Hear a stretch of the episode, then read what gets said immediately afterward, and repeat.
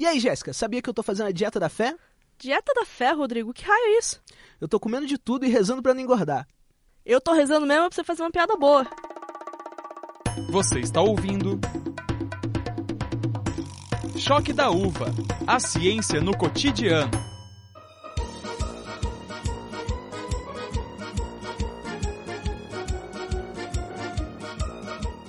Seque 25 quilos com a farinha de soja preta. Emagreça 32 quilos com a dieta dos sucrilhos. Perca 27 quilos com a dieta da água que vira gel. Pode acreditar, a gente tirou tudo isso de capas de revistas, aquelas clássicas com receitas milagrosas para perder peso com a ajuda da divina providência. Eu sou o Rodrigo Sampaio. E eu sou a Jéssica Nakamura.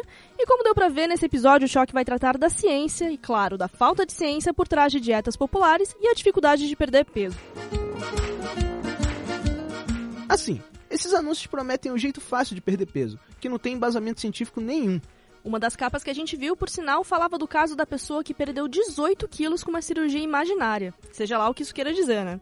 E pior, esses milagres ainda podem prejudicar e muito a nossa saúde, tanto em aspectos físicos como psicológicos. A real é que essas dietas populares sempre tentam de alguma forma apontar culpados. O ovo, coitado, tá toda hora sendo apontado como vilão ou como herói. Galera é mais indecisa que camaleão no arco-íris. O mesmo acontece com o açúcar, com a gordura e com os carboidratos. Você sabia que a low carb é a dieta mais procurada pelos brasileiros na internet? Um levantamento da empresa de consultoria SEMrush analisou a quantidade de pesquisas no Google e no Bing que tinha o termo dieta. E o resultado foi que nos últimos 12 meses, os brasileiros pesquisaram cerca de 1,6 milhão de vezes pela dieta low carb. A low carb é a dieta que prega que menos de 40% das calorias consumidas ao longo do dia tenham origem em carboidratos. O comum é que essa taxa seja próxima de 50% ou 60%. E existe uma versão mais radical da low carb, que é a dieta cetogênica. Nela, a porcentagem de carboidratos sobre o total de calorias é menor que 10%. Esquece aquele pãozinho delicioso no café da manhã. A ideia dos dois métodos é reduzir o consumo de carboidratos. O estoque de glicogênio do nosso corpo é utilizado mais rapidamente e o organismo prioriza a queima de gordura para produzir energia. O Durval Filho, presidente da Associação Brasileira de Nutrologia, explica melhor pra gente.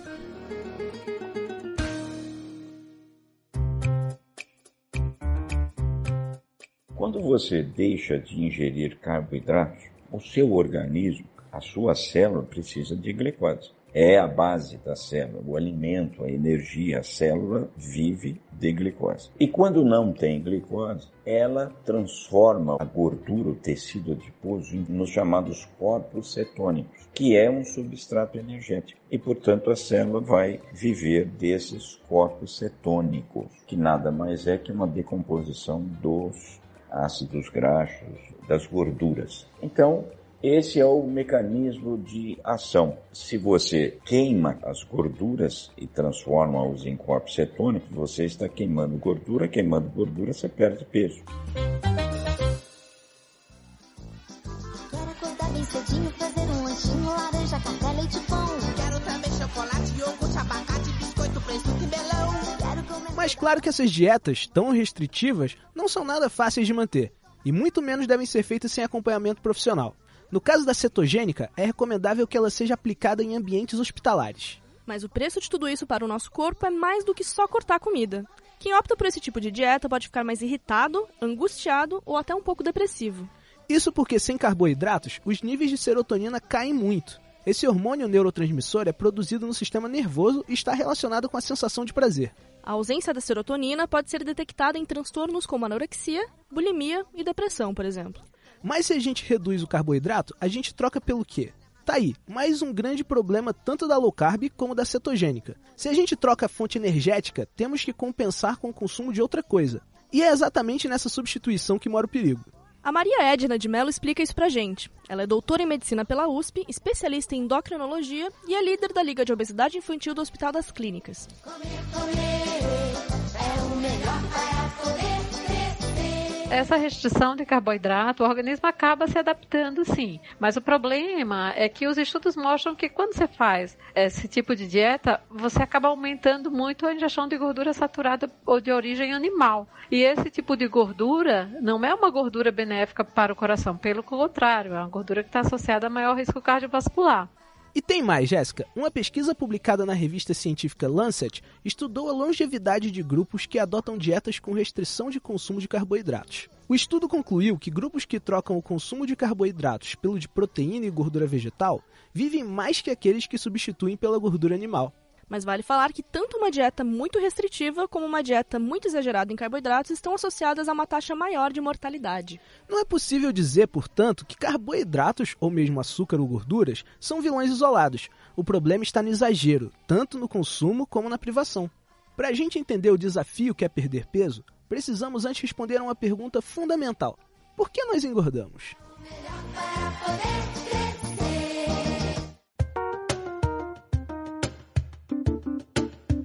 resposta para essa pergunta é muito complicada porque a ciência indica que inúmeros fatores podem influenciar no ganho de peso. E esses fatores podem ser nutricionais, genéticos, emocionais ou até mesmo políticos. No que toca à alimentação, isso está relacionado ao nosso metabolismo.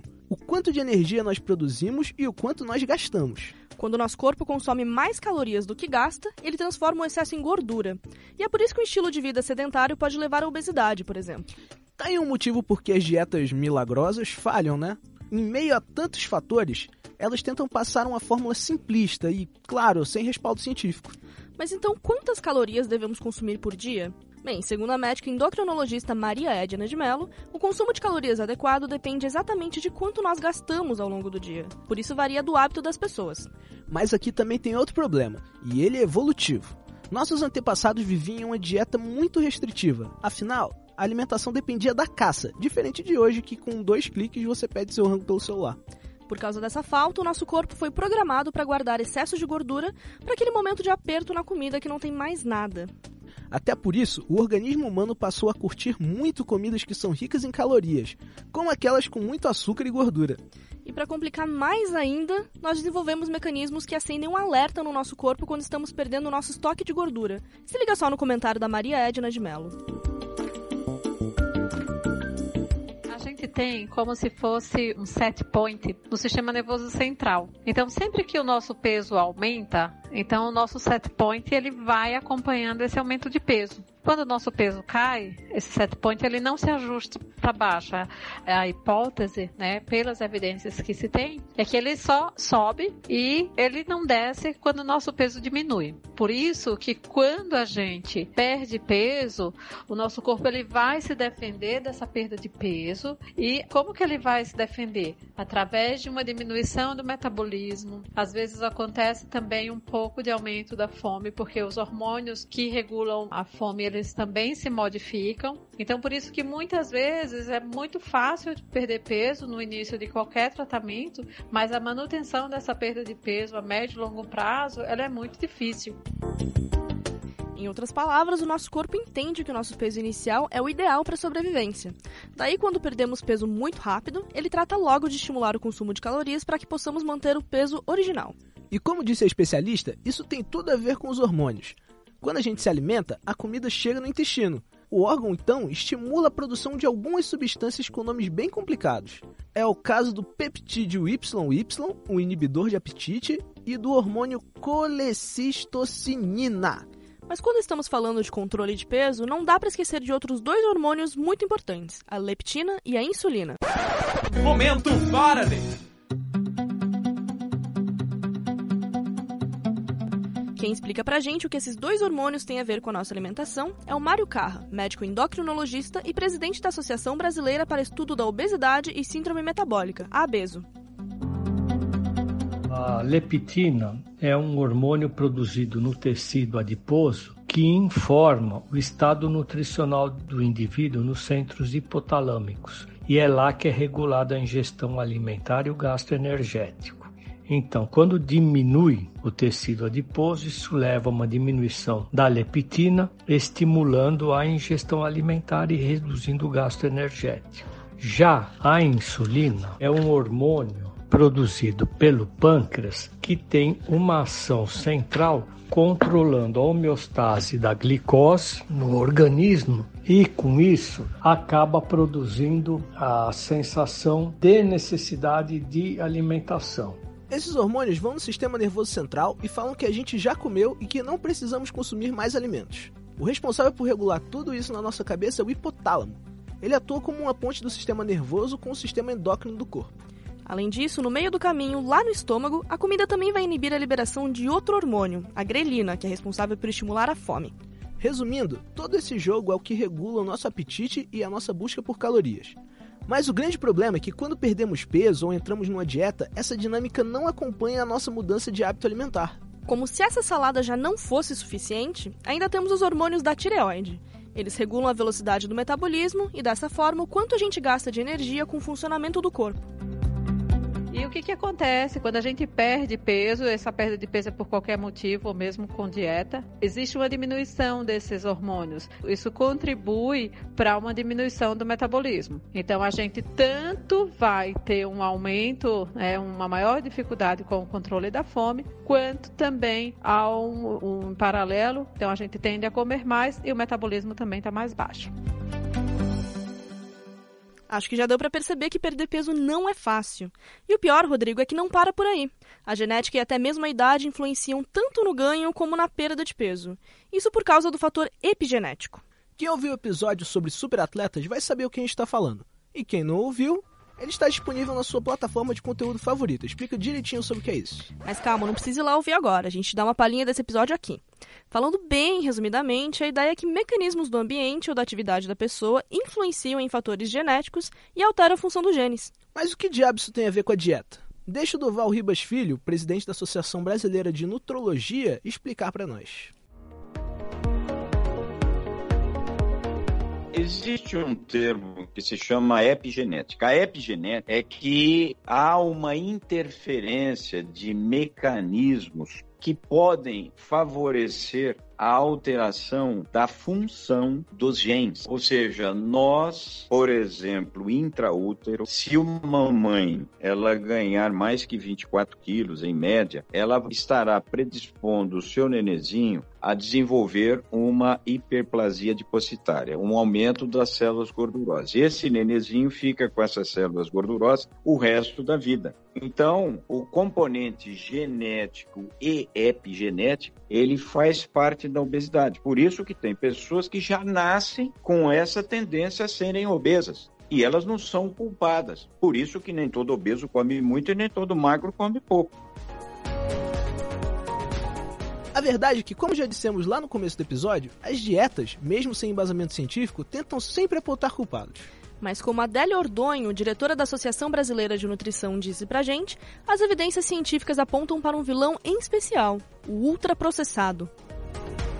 O que as evidências científicas apontam é que a obesidade ocorre em decorrência do consumo significativo de produtos prontos para consumo, do tipo ultraprocessados, de bebidas açucaradas, produtos com grande valor energético, também advindo de gorduras. E o pior de tudo é que esses produtos têm características que fazem a gente ficar louco por um lancinho, ou melhor, lanchinho com eles.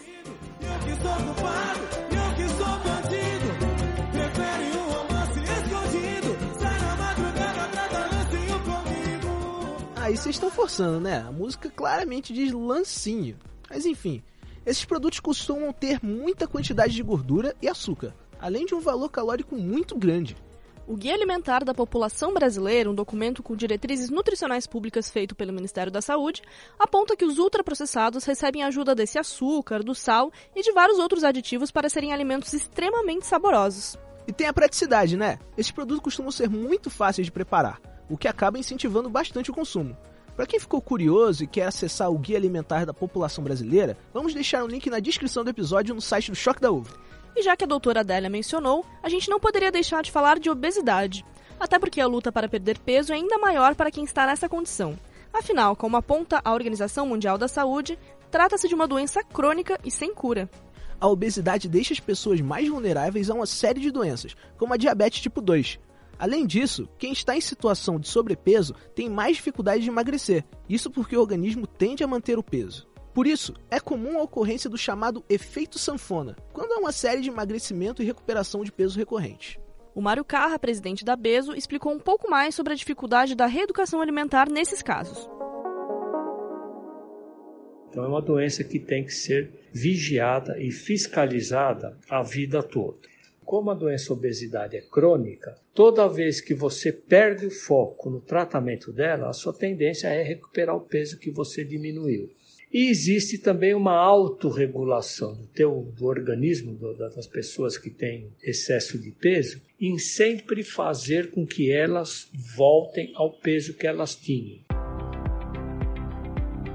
A dificuldade apontada pelo médico indica que o tratamento da obesidade pode passar pela medicação, mas o medicamento para emagrecer, assim como o tratamento para diminuir peso, deve ser feito sempre com o acompanhamento de um profissional. Sem exceções, hein?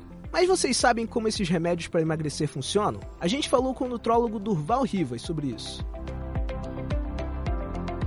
O mecanismo de ação dos medicamentos anti-obesidade que tiram a fome eles têm esse mecanismo de ação central. Eles, na verdade, agem nos núcleos hipotalâmicos da fome e da saciedade. Ou seja, eles inibem o núcleo hipotalâmico da fome e ele estimula o núcleo hipotalâmico da saciedade. Ele inibe a fome e faz com que você fique mais saciado. Esse é o mecanismo de ação dos medicamentos relacionados à redução da fome e, consequentemente, a fazer com que a pessoa perca peso. E, evidentemente, o inverso relacionado à magreza excessiva. Portanto, os medicamentos, eles podem ser utilizados quando a resposta à dietoterapia, logicamente, não é adequada junto com a atividade física. Aí é importante fazer aqui a ressalva. Como o Durval disse, os medicamentos devem ser utilizados em casos em que dieta e exercícios não são suficientes. Tem muita gente que já está num peso saudável, mas quer perder mais um ou dois quilinhos e já apela para medicação. Muito cuidado. Vale sinalizar, Jéssica, se alguém recorre a métodos como esse para emagrecer, pode ser um sinal da existência de um transtorno alimentar, mesmo que ainda em fase inicial. Às vezes, a pressão do dia a dia pode desencadear processos de ansiedade e depressão, que podem levar a quadros como compulsão alimentar, bulimia ou anorexia. É, a saúde mental influencia muito na forma como lidamos com o nosso corpo e com a nossa alimentação, Rodrigo. O uso de medicamento e prática excessiva de exercícios pode ser indício do desenvolvimento de uma bulimia, Ficar ligadão em dieta mega restritiva também pode ser sinal de um quadro de anorexia. Os transtornos alimentares não são só aquelas situações extremas que a galera induz o vômito ou deixa de comer. Mas se rola uma diferença de gravidade entre os quadros de transtorno alimentar, como é que é feito o diagnóstico, Rodrigo? O ideal é que sejam procurados profissionais especializados nesse tipo de tratamento e que eles sejam de áreas diferentes, como psicólogo, nutricionista e psiquiatra. Nós conversamos com o professor José Apolinário, do Grupo de Obesidade e Transtornos Alimentares da UFRJ, que dão mais detalhes sobre isso. A avaliação do transtorno alimentar é, primeiro, uma avaliação criteriosa tanto da história passada, com a história de alimentação do indivíduo, né? Se houve uma modificação, né? A pessoa comia de um jeito e de repente passou a comer de uma outra maneira, né? Também a presença dessas alterações de imagem corporal, né? A pessoa começou a sentir gradativamente um desconforto maior com seu corpo. Então, a história clínica do aparecimento desses sintomas é muito importante. Uma outra parte é a avaliação de características de gravidade é importante que o profissional saiba avaliar se aquele transtorno é um transtorno inicial, leve, e aí vai ter que ter um tipo de orientação, se aquele é um transtorno já bem presente, estruturado, e se aquele é um transtorno grave, né, num ponto extremo, e aí muitas vezes é preciso de uma intervenção muito mais é, efetiva, muitas vezes até no caso, por exemplo, de uma anorexia nervosa muito grave, né, até de uma hospitalização. Caramba, a galera pode parar mesmo no hospital por causa dessas coisas. Sim, Rodrigo, a coisa é séria. Os efeitos podem ser tão graves que podem levar até a morte. A professora Fernanda Hildebrandt da UERJ deu mais detalhes sobre essa questão.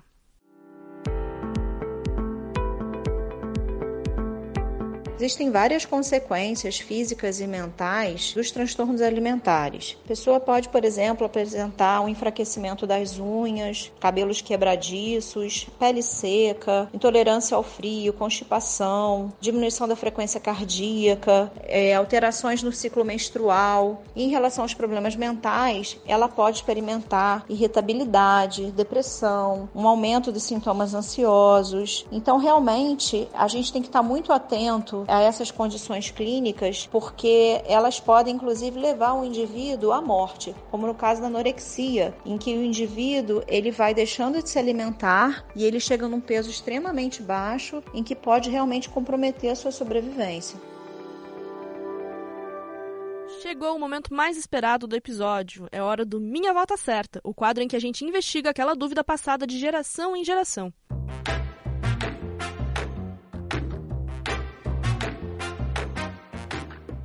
No episódio de hoje, tratamos, digamos assim, de um costume muito comum das vovós do Brasil inteiro: encher o coitado do neto de comida. Você que sobreviveu a este Natal sabe o que nós estamos falando. Toda essa história de abacate, vovó, assim você tá no seu... É o abacate que passa? Ah, que lindo, tá se alimentando. E a especialista que vai nos ajudar a resolver esse mistério é a nutricionista Flávia Sgavioli, do canal Ative a Sua Mente. Flávia, algo muito comum entre as avós é achar o neto muito magrinho e encher o menino de comida para deixá-lo mais saudável. Isso é uma ilusão das avós? As vovós adoram cozinhar bolos, panquecas e nossos pratos favoritos e sentem-se orgulhosas em nos ver comer e pedir mais, ou então ficam abismadas quando os recusamos. Sabemos que não é por mal, afinal ela nos ama, mas encher a criança de comida quando ela diz que não está com fome cria uma relação nociva com os alimentos. Por exemplo, só sai da mesa quando terminar, ou então só ganha sorvete quando raspar o prato. Note que a comida é usada como forma de recompensa ou punição, o que prejudica o desenvolvimento e hábitos alimentares da criança, sem contar que torna o momento da refeição um verdadeiro caos. Para ficar mais saudável, tem que comer melhor, com mais qualidade nutricional e não encher a barriga. Mas Flávia, a que as vovós têm que se atentar na hora de oferecer alimentos para seus netinhos? A alimentação das crianças e de qualquer ser humano deve ser baseada em comida de verdade, alimentos naturais, frescos, coloridos e da estação, cereais integrais, leguminosas como feijão, grão de bico, lentilha e ervilha, ovos, peixes e azeite de oliva. Indispensável ressaltar também a importância de retirar ou evitar ao máximo os lixos tão frequentes na alimentação infantil, como bolos, embutidos, industrializados, corantes, adoçantes, refrigerantes, frituras, achocolatados e bebidas açucaradas. E lembrar-se sempre do consumo adequado de água mineral.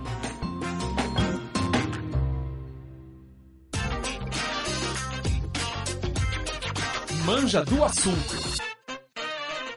Estamos chegando na hora de conversar com aquela pessoa famosa, ligada com o nosso tema: dietas, comida, essas coisas aí. Dá umas dicas aí pros nossos ouvintes, Jéssica. Tá, Rodrigo, tem a ver com comida, tem a ver com saúde e tem a ver com alimentação de verdade. Aí ficou fácil demais, né? É a Bela Gil. Exatamente, Rodrigo. Mas para deixar melhor, bem que a gente poderia trocar você, Rodrigo, pelo Leviteles, por exemplo. E aí galera, aqui sou eu, Levi, no comando do podcast. Bela, no seu canal do YouTube você propõe um novo olhar para os alimentos. Por que é importante pensar em consumir de maneira mais natural hoje em dia, sobretudo no universo de industrializados? Bom, eu sempre falo, né, que uma alimentação saudável, ela claramente precisa fazer bem para o nosso corpo, a gente escolhendo alimentos mais limpos, né, sem veneno, in natura, frescos, mas a gente precisa ter uma visão mais holística também, mais integral em termos de dos impactos que as nossas escolhas alimentares têm no meio ambiente, nos produtores de alimentos e na sociedade como um todo. A gente está falando da possibilidade de emancipação e independência, muitas vezes, e soberania alimentar também, da gente poder escolher o que comer, mas isso ainda não é uma possibilidade para todos. Então, o meu trabalho eu tento mostrar muito isso, né? De que é, eu não concordo que a alimentação saudável seja um privilégio de poucos, né? Isso deveria ser um direito de todos. E como reeducar o nosso cérebro para melhorar a nossa alimentação? Qual método funciona de forma mais natural? Eu acho que a forma mais eficaz da gente reeducar o nosso cérebro a se alimentar melhor é começar a se alimentar melhor, porque uma das maiores dificuldades de uma pessoa que tem uma alimentação né, mais junk, rica em fast food, produtos processados, é porque ela acaba não gostando da, da comida de verdade, acaba não gostando do sabor né, do, de, de uma comida mais caseira. Por isso que a educação infantil, né, a educação alimentar infantil é muito importante para a criança já crescer com um bom paladar, com uma boa referência de uma boa alimentação, eu acho que a melhor forma realmente é aos poucos a gente começar a consumir alimentos de verdade, né? Comida de verdade. Se você toma refrigerante, troca por um suco. Depois de um tempo, troca o suco pela água e come a fruta. É possível se alimentar bem mesmo estando numa condição financeira mais vulnerável? Acho que é possível todos se alimentarem bem. Por exemplo, uma fruta, legumes, verduras, um arroz e feijão básico não é mais caro do que os produtos processados. Então, eles são tão acessíveis quanto. Mas, quando a gente já é, avança para os alimentos orgânicos, por exemplo, já vai encarecer. E também, quando a gente fala de comida de verdade, isso implica fazer a nossa própria comida. Então, tem a questão da praticidade. Os produtos ultraprocessados, eles são muito convenientes porque eles são práticos, eles são rápidos, eles são baratos. Então isso faz com que pessoas que têm uma situação financeira mais vulnerável e não só financeira, mas também em relação a tempo, tende a ter uma alimentação mais pobre em relação à qualidade, né? A gente precisa de muitas políticas públicas para fazer com que todos tenham acesso a uma alimentação saudável. Valeu, Bela. Brincadeiras à parte, passo o bastão para Jéssica e Rodrigo novamente. Beijão, galera.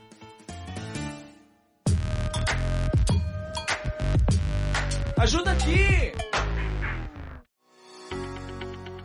Nós conversamos com o professor Leandro Dias, do Colégio Elite, lá do Rio, minha cidade maravilhosa. Ele nos deu o maior bizu sobre como esse assunto pode ser abordado na escola. Fala aí, Leandro!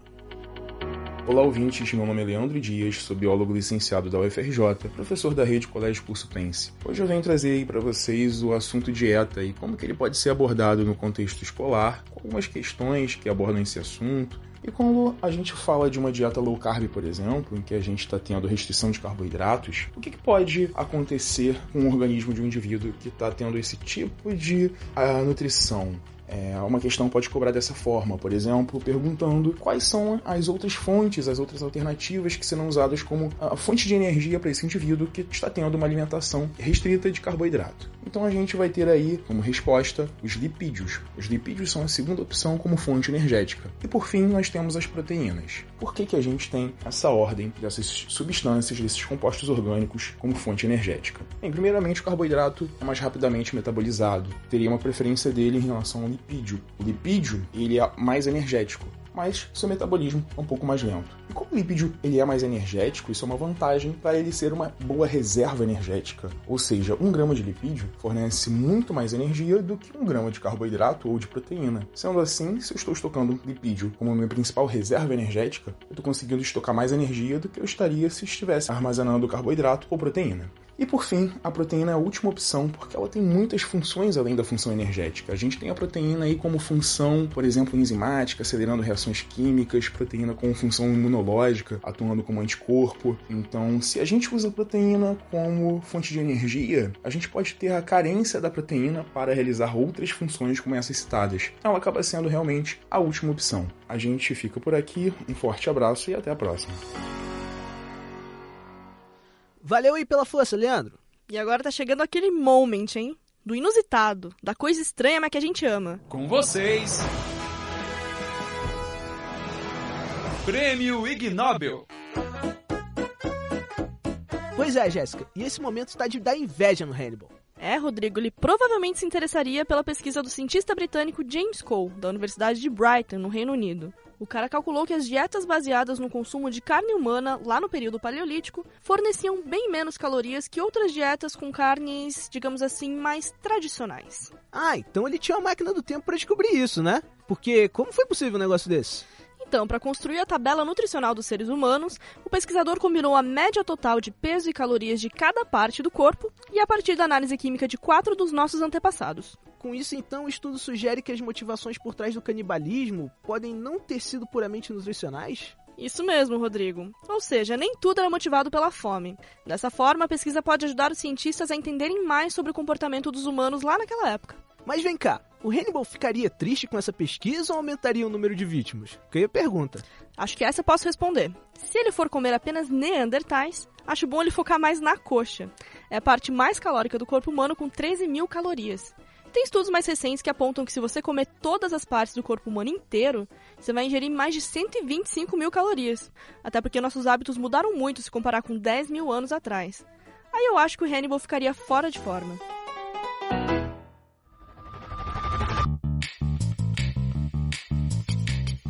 E esse foi o Choque da Uva, um novo podcast do Estadão que fala sobre ciência de uma maneira diferente. Esse programa é feito pela trigésima turma do curso Estado de Jornalismo, os focas aqui do Estadão. Eu sou o Rodrigo Sampaio. E eu sou Jéssica Nakamura. O roteiro desse episódio é de Levi Teles e Vitor Pinheiro, com colaboração de Samuel Costa. A edição ficou por conta do Bruno Nomura. A produção contou com a participação de Jéssica Nakamura, Larissa Gaspar, Luísa Laval, Samuel Costa e Vitor Pinheiro. Não esquece de seguir a gente nas redes sociais. É só procurar arroba Choque da Uva Pod, com Demudo, no Twitter, Instagram e Facebook. Até a próxima. Tchau, tchau.